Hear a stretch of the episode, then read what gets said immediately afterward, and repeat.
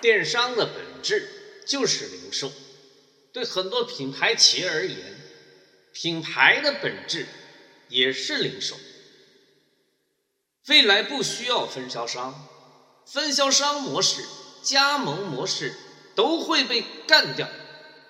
中国很多品牌企业采取的都是大批发模式，每年的关键环节就是订货会，但是带来一个巨大的难题：不知道用户是谁。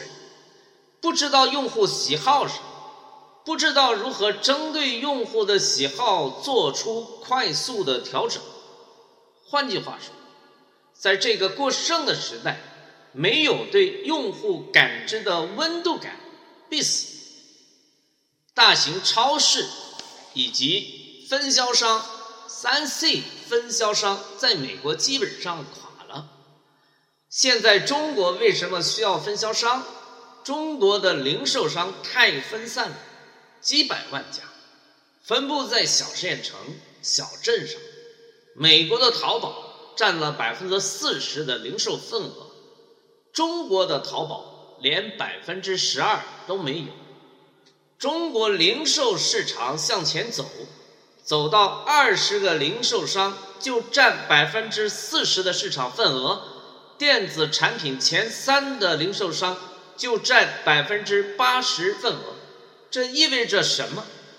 将来品牌商不需要分销商，只要管理几十个零售商，所有为消费者服务的加盟模式，我都不看好。二十年前，上岛咖啡采取加盟模式，各个城市找一个，一夜之间遍地都是，一年几个亿就赚到手。加盟模式从纯生意角度是最好的方式，但长远来看，价值很少。不仅投资人，包括很多创业者、企业家都追求干活少还能挣大钱。但你不想想，你提供那么一点点价值，你凭什么赚大钱呢？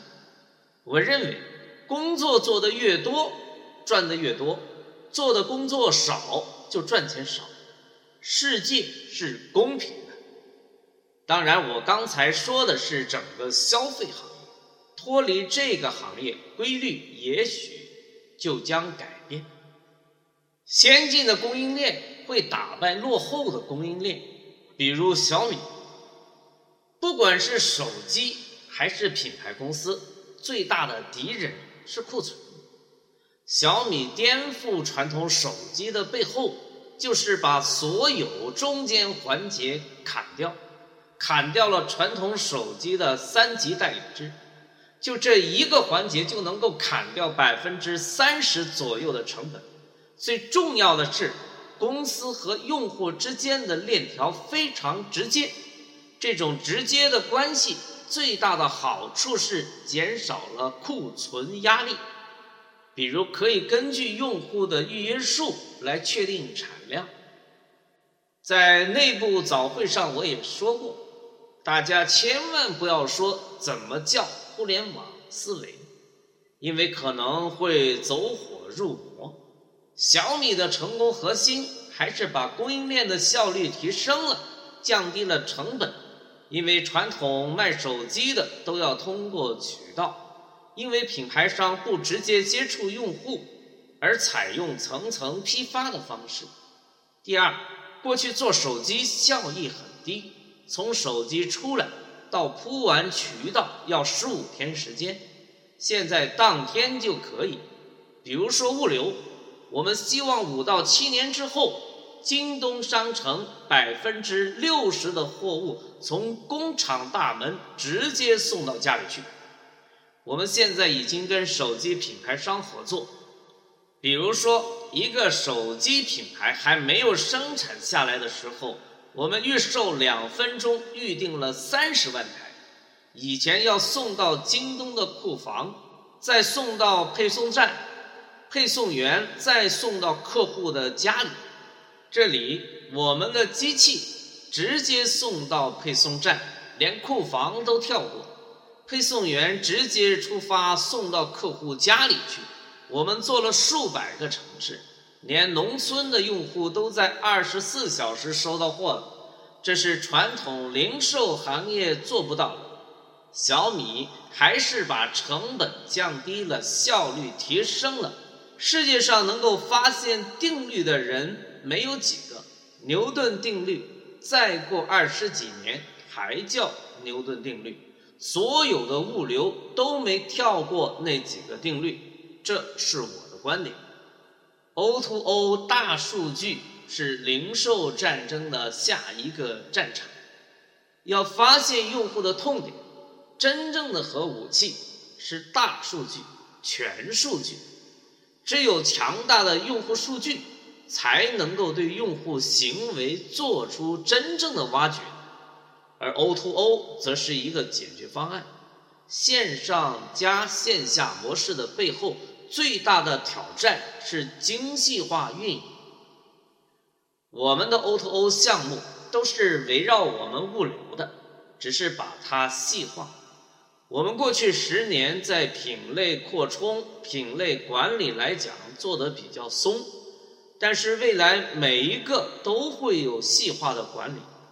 我们发现电商做了这么多年，不管是京东还是阿里，有一类品类大家都没有做好，那就是油盐酱醋，就是商超、便利店三千个 SKU。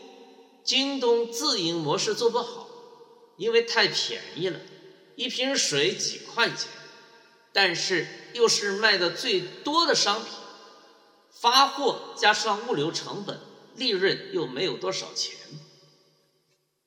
我们利用京东的物流做了一个项目，把北京分成网格状，我们每一个直径一公里的都有京东二点七个配送员。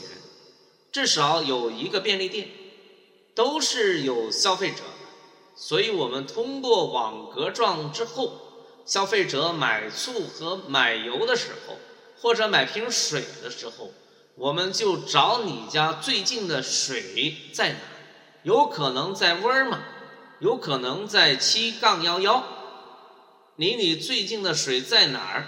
我们实时对我们的配送员下发指令。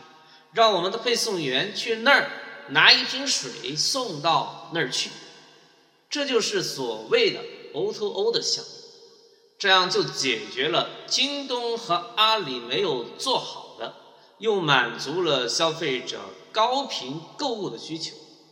这只是给大家举个例子。